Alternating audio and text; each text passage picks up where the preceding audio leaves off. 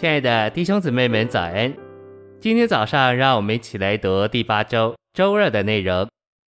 今天的经节是以弗所书二章二十节，被建造在使徒和申言者的根基上，有基督耶稣自己做房角石。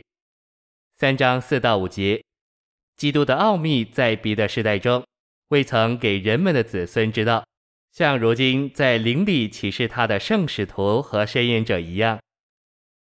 晨星未央，我们在考量教会是神的建造时，必须特别注意到根基。许多基督徒很难领会以弗所二章二十节里的根基是什么。基督是唯一的根基，然而以弗所二章二十节却说到使徒和申言者的根基，这与启示录二十一章不同。那里的根基是使徒这些人，但以弗所二章这里的根基。却不是使徒和申言者本身，基督的奥秘已经向使徒启示出来，他们所得的启示被视为教会建造在其上的根基。这与马太十六章十八节的磐石相符，那里的磐石不仅指基督自己，也指关乎基督的启示。基督要在其上建造他的教会，所以使徒和申言者的根基就是他们为着建造教会。所得关于基督和教会的启示，教会是建造在这启示上。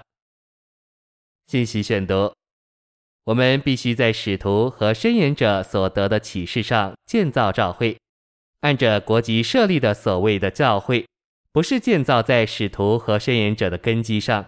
有些所谓的教会，甚至还排除特殊的民族或种族团体。当然。这些会并不是建造在以弗所二章二十节所说的根基上，长老会是建立在长老智慧的观念上。然而，使徒和申言者从没有得着启示说，长老智慧应当是教会的根基。卫理公会是建立在卫斯理约翰的宗旨上，天主教是建立在宗教阶级的观念上，灵安派是建立在某些属灵的恩赐和经历的根基上。我们在主的恢复中，与这些所谓的教会迥然不同。我们必须能强有力的宣告，在恢复里的教会是建造在使徒和申言者的根基上。这意思是说，在主恢复中的教会是照着使徒和申言者所得的启示而建造的。这个启示包容各种族、各国籍的信徒，包括说方言的，也包括不说方言的。你若有这个关于教会正确根基的意象，你会看见，只有主恢复中的教会是建造在正确的根基上。天主教、各公会或独立团体都不是。二十节启示，在神的建造里，基督是房角石。这里说基督耶稣做房角石，而不说他是根基，因为这里所着重的不是根基，乃是房角石。将犹太信徒和外邦信徒这两面墙连接一起。犹太匠人轻弃基督，乃是轻弃他做房角石，就是那位要将外邦人连于犹太人，以建造神家者。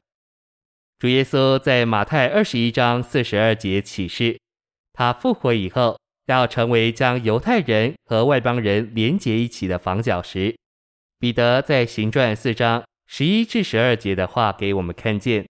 救恩还是了建造，神拯救我们的目的不是领我们上天堂，乃是将我们连于犹太人，使他可以得着他的建造。不论我们是犹太人或是外邦人，我们都已经得救，为要在基督里得以连结一起，为着神的建造。谢谢您的收听，愿主与你同在，我们明天见。